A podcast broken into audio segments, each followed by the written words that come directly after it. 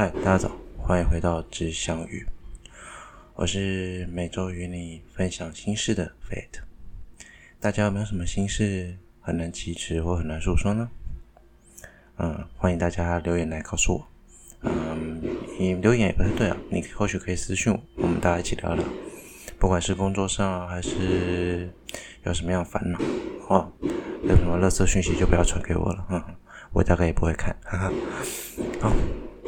今天是八月第一天，也就是二零二零八月一号。现在早上七点三十九分，很久没有这么早跟大家来聊天。那今天可能不会有什么所谓的国际新闻啊，所以我今天不是国际新闻的 Fate。那可能就是会讲一些我关于对 Podcast 的想法。嗯，会做这一集的主要原因是因为。应该说我会讲想讲这个，其实本来就有点想讲。另外一个是关于最近百灵果 News 百灵果，他们邀请了九妹上他们的节目，然后跟他们聊天，讲关于 Podcast 以及 YouTube，他们目前这两大平台，以及应该更准确来说就是 Podcast 的崛起了。那 Podcast 的崛起到底对于我们有什么样的帮助？其实非常值得我们去。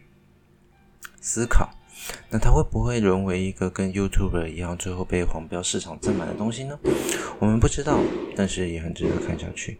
另外，可能会跟大家聊聊最近也很夯的关于国民法官，我自己对国民法官期不期待这件事情。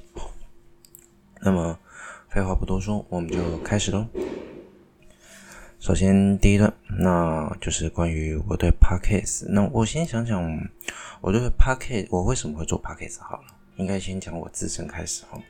我会想做 Podcast，其实真的只是一开始真的，其实坦白说，我一开始有跟朋友揪了。那应该说，朋友揪我，还是我揪朋友，不管，反正我原本有一个要一起做 Podcast 的朋友。那因为大家工作繁忙，一直抽不出时间，然后我们又分居两地。那我短期间没有想离开家乡的想法，所以说就可能很难继续执行这个计划。可是后来有一天，我又看到疫情哦，我先说一下，外面因为我家附近有庙宇啦，现在非常热闹哈，所以会有点杂音哈。那我继续讲，就是因为疫情的发展之后，Podcast 就是我发现很多人待就在家里会被怎么就是居家隔离。我想说，其实大家都很寂寞，也非常的困扰。那我当然我知道很多人会觉得说，其实实际上都是我在讲，所以这就是为什么我会想做这个东西。我后来会在我的 Instagram 或者是各种平台上试图跟大家接触，原因就是我讲的话不一定对。那就像是朋友之间会聊聊世界上的某种国际新闻啊。当然，我这样吸引来的朋友可能都只是听国际新闻，会听国际新闻的朋友，或者是说你可能只是想了解一下最近世界发生什么大事的朋友，根本不想要进一步深度的讨论。我觉得这都没关系，但是只要你有想法，我觉得，在一个我们常说自由民主，那我们不要考虑自由民主，人本来就有发表言论自由的权利，这是人生而具备的。你不跟别人讨论，你就没有什么，应该说你没有去跟人家，人家会不知道你的想法，你就没办法跟人家沟通。所以我才会说，虽然是都我在讲，可是你们可以到平台上留言啊。你们不一定是跟我接触，也许会有其他的朋友或者其他方向的人来跟你们接触。那你们同样的也会得到同样的 feedback，你们会得到了你们想要的东西，或许不想要的东西都一样。但是你们会因为别人不同的观点，你会知道，诶，原来世界上还有人这样想，对吧？这就是为什么我想会想做这个 podcast。我始终觉得哈。世界上是混乱，应该是要混乱的，而且是灰色的。它不是非黑即白，没有一件事情是对或错。我说一句很可怕的话：你们有认真想过为什么不可以杀人吗？我说真的，或许在外面杀人的人才是正常人，你们有想过吗？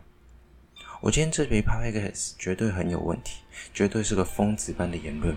我没有鼓励任何人去杀害一个人，因为我觉得没有一个人可以轻易剥夺另外一个人的自由。活下去的自由，所以如果你今天听了我 podcast 去做了什么违法的事情，我可不负责任哦。因为呢，我我我坦白说，我并没有煽动你。我现在也可以告诉你，那就可能对我来说就是不对的。可是，我觉得大家对于杀人这件事情不对，或者对于违法事情不对这件事情，你必须要有自己的结论。我想了很久，我这些问题其实困扰我差不多有十年吧。我从很早开始就想这些问题，所以我从小就是个危险分子。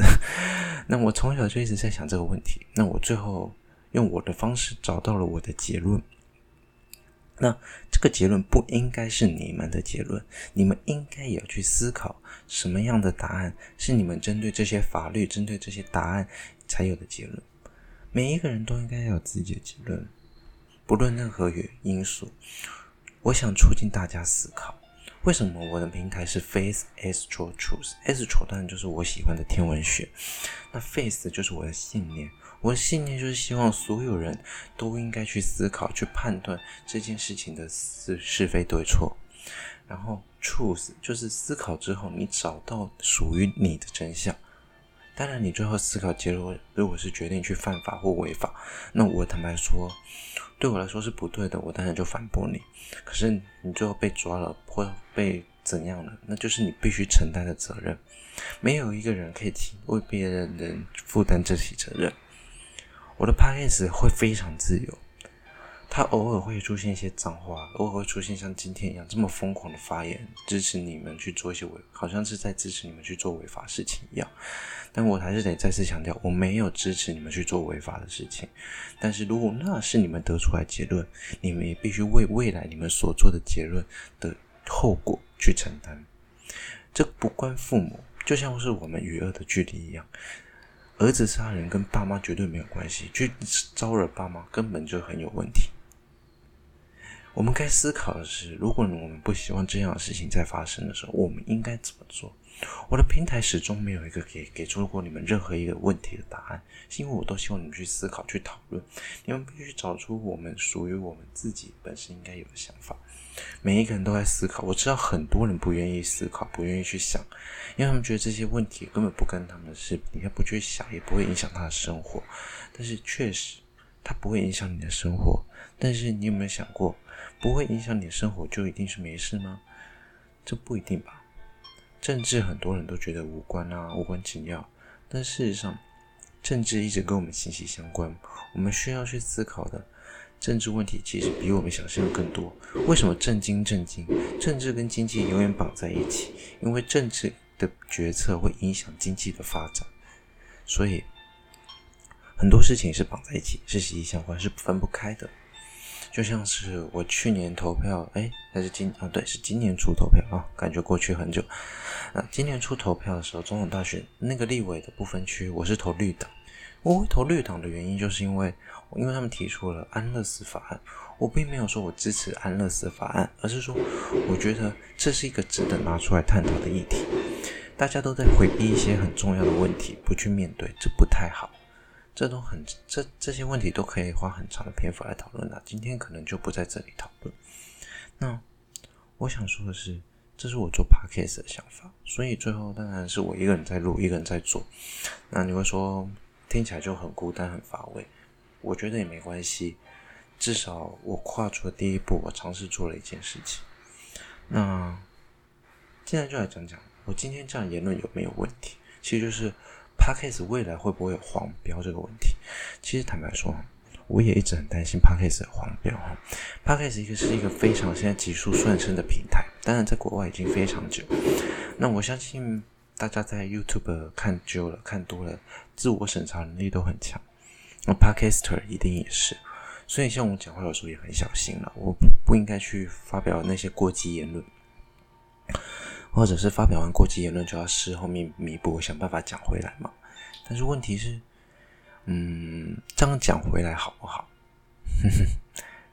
这就是个问题，讲回来好不好？有没有用？我们都在担心 Podcast 总有一天如果发展到某个程度，我相信它一定会有黄标政策。但是这个黄标政策就某种程度上限缩了我们的言论自由，我们能做的东西少了，我们能讲的话少了。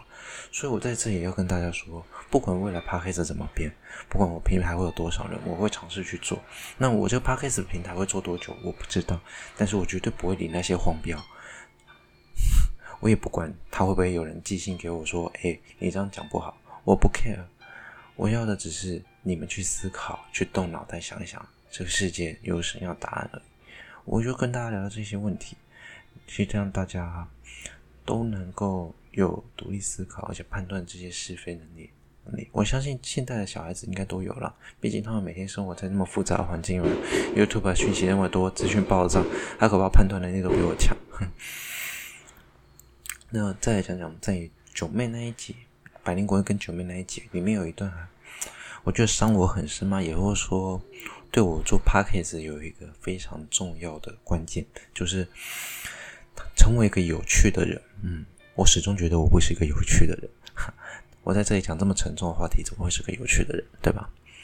他们说，他们现在都还有正职，然后都有这个正，反正就是一个正常的工作。那他们觉得说，他们也不会打算辞职，专心做 Podcast，当然一样可以赚很多钱。但是他们觉得说，如果专心只做 Podcast，可能就没办法变成一个有趣的人，因为你会接触的东西少。这一点我其实蛮认同。你如果只单纯做 Podcast，可能会让你生活中变得太。太狭隘，而且你会局限在说，我变得是说我必须要想办法生出更多新的内容，跟现在很多 YouTuber 一样，他们每天都在想计划、想案子，想说做出更有趣的内容，忘了去真正体验生活。当然，因为可能是他们的平台，就是他们的生活。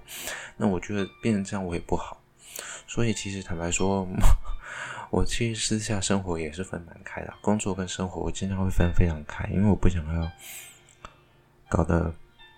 自己好像没有私生活一样，，YouTube 其实现在也是遇到这样的问题，就跟很多艺人啊，我们所谓线上艺人一样。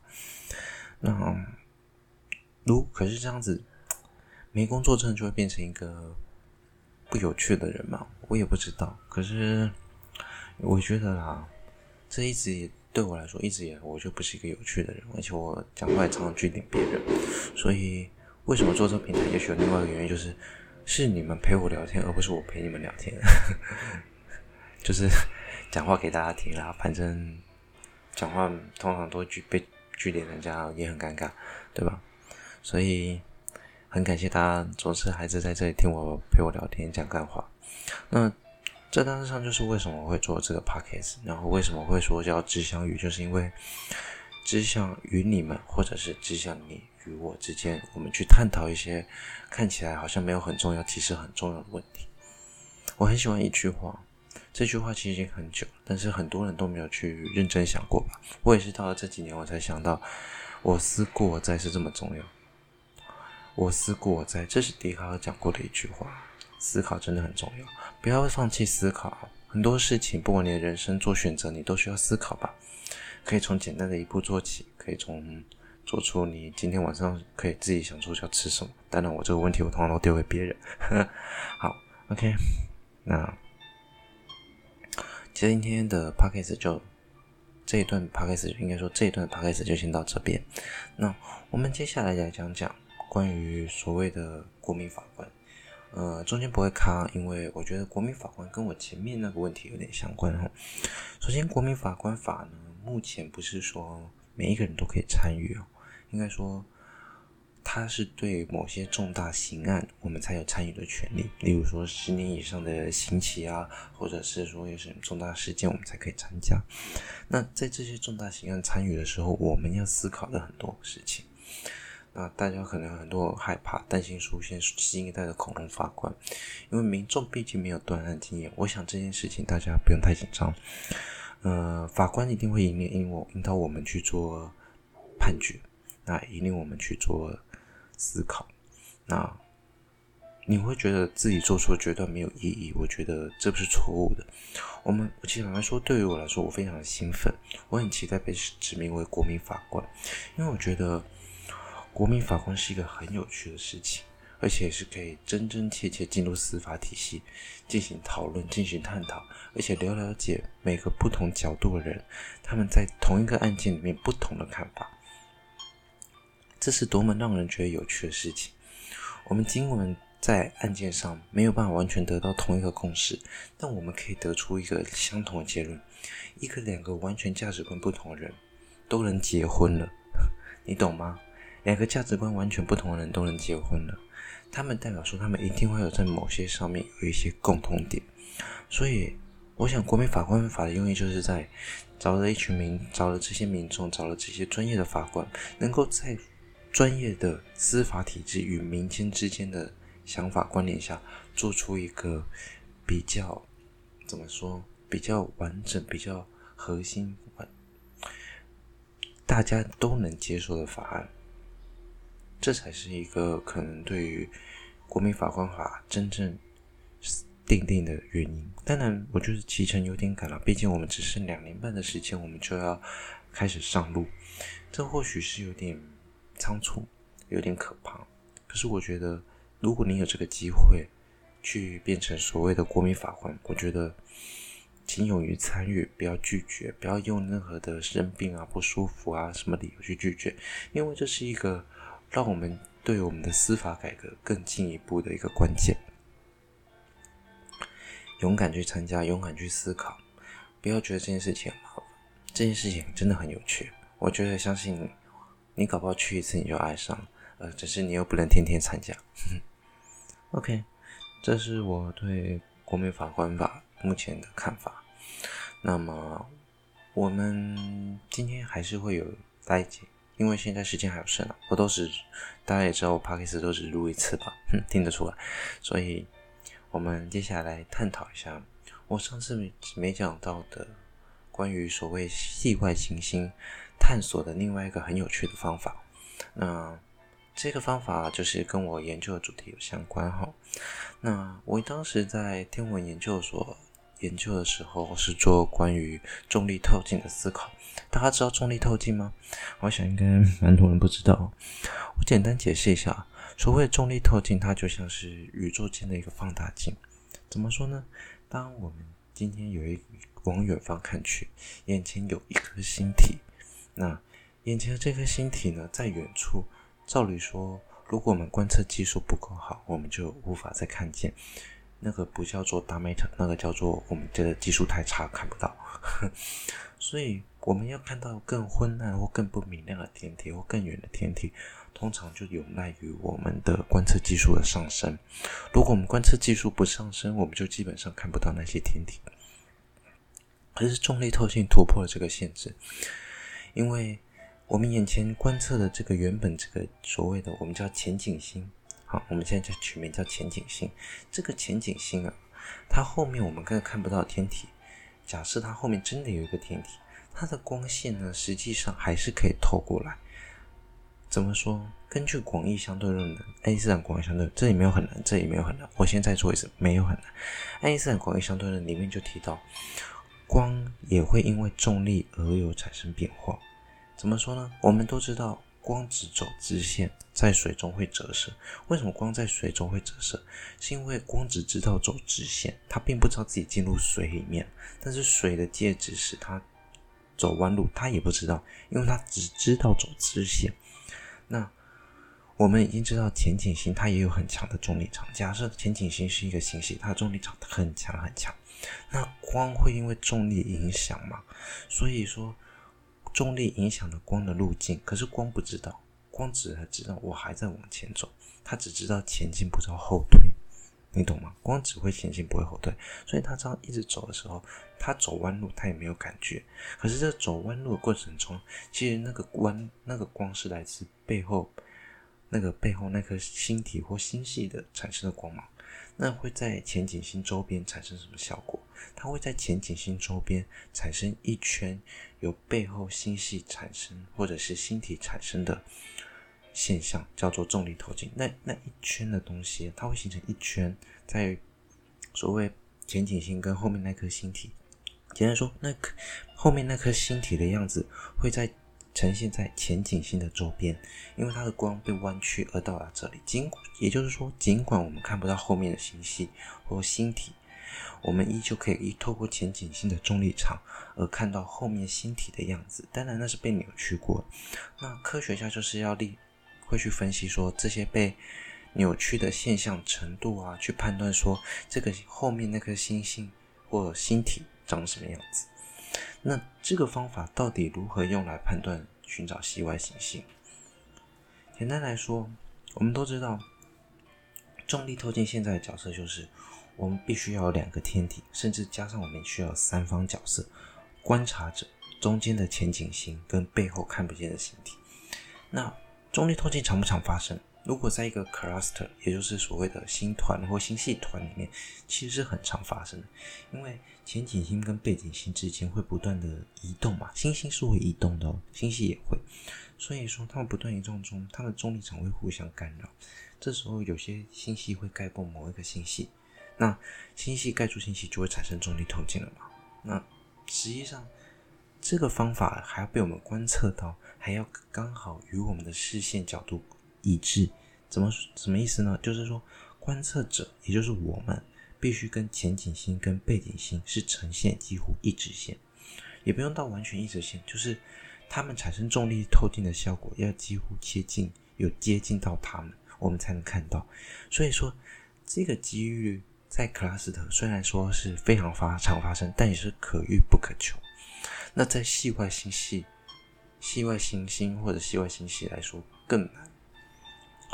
那系外行星的，他们是用什么方法去判断？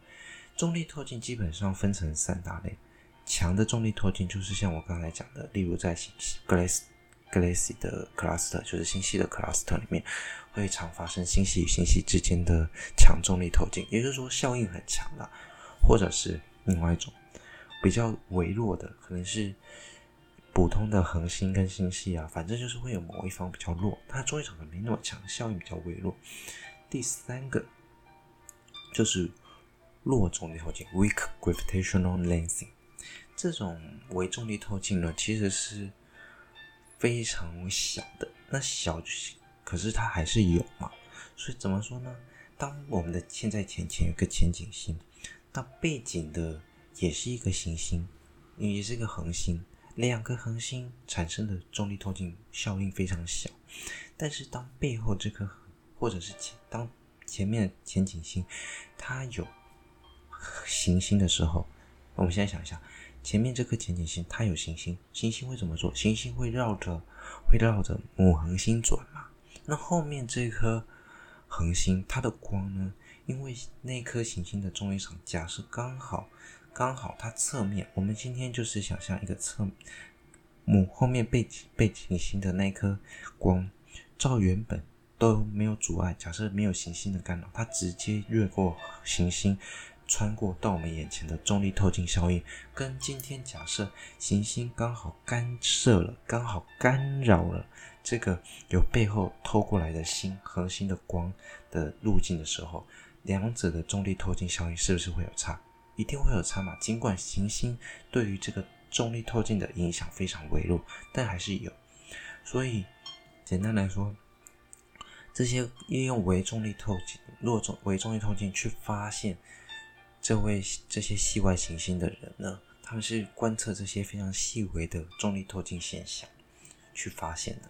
那你说这个效应不就很难吗？其实真的很难，这个效应基本上可遇不可求，基本上甚至是说，你只要观测过一次，就不可能发生第二次，因为行星的轨道，第一可能不是平稳，第二恒星会移动，它们也许是在刚好的移动过程中刚好碰上了，才会产生这个效应。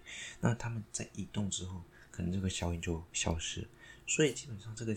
效应是可遇不可求之外，还非常难再次发生。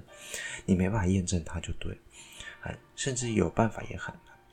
那这也就是为什么微重力透镜是很难去发现新的系系外行星的。可是，其实实际上你说少也不少，至少目前发现的有二十几颗。那科学家怎么做呢？科学家用他们的 system 去模拟可能会发生行星。透镜现象就是微重力透镜会产生的结果，然后去用现在已经叫用 AI 智慧，就是用电脑去判读，说这个夜空中哪些地方刚好其实刚好符合这个图像，你懂？就是科学家已经模拟好了一个图像，再拿去跟星空对啊，有的话可能就是。那毕竟宇宙很大，离我们很远，虽然说这个重力透镜对于假设我们刚好站在现场是发生非常快。可是，对于我们站在如此遥远的地方上来看，它会有一个延迟，所以效应不会那么强，不会那么快消失。我们还有时间去做判断。当然，你说有时间也没多少了，但这些科学家就是利用这些方式，去不断的找出新的系外行星。那我们介绍过了这么多系外行星的方法，我们就来讲讲我到底相不相信有外星人？哈，嗯，我半信半疑啦。我个人对于外星人的想法是半信半疑。我觉得我们宇宙这么大，可能真的有跟我们一样的生命体吗？嗯，我觉得我们对生命，我曾经讲过，我曾经讲过，生命的判断每一个人都不一样。那你如果定义的很简单，因为我想你应该很容易找到新的生命体。可是如果你定义的很复杂，你要找到新的生命，像是我们这样的复杂生命体，其实就很困难。你定义成生命一定要生长成什么模样，你就会非常去找到新的生命体。所以，我觉得我们要找到新的生命很困难。那有没有外星人？现在无法判断。那你说美国有没有什么隐藏的事情？我不是不知道啦，但是我觉得，如果他真的隐藏那么好，隐藏那么久，隐藏那么好，我也是蛮佩服的。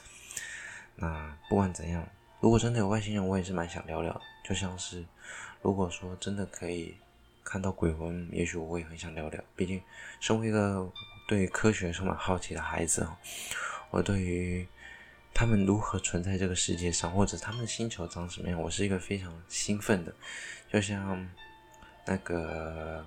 潘朵拉的盒子一样嘛，打开了就可能回不去了，就是一个很恐怖的恐怖箱概念。OK，啊，今天原本以为会讲很久，结果好像也没有很久，也差不多一样半个小时。那我下礼拜一样可能会找几个主题跟大家聊聊啊。如果觉得把我当成国际新闻听，我是觉得不太好了。因为很多都是我个人想法，而且我不会给你们答案。那你们如果说想要听我还想我听我讲什么主题啊，或者是真的更深入去了解这这个国际新闻的话，欢迎留言给我。那如果真的有办法的话，我就帮大家做，帮大家分析。那基本上可能简单来说，我是一个非常中间立场的人啦，所以就一直 repeat，可能很无聊。可是我知道还是有可能有人会听，所以非常感谢你们还在这里陪伴我。那我是费腾，我们下周见。现在已经八点零六分了，我等一下稍微整理一下，看一下，总觉得今天录音的品质没有很好，哼，我会再整理一下的。好，大家拜拜，有愉快的一天哦。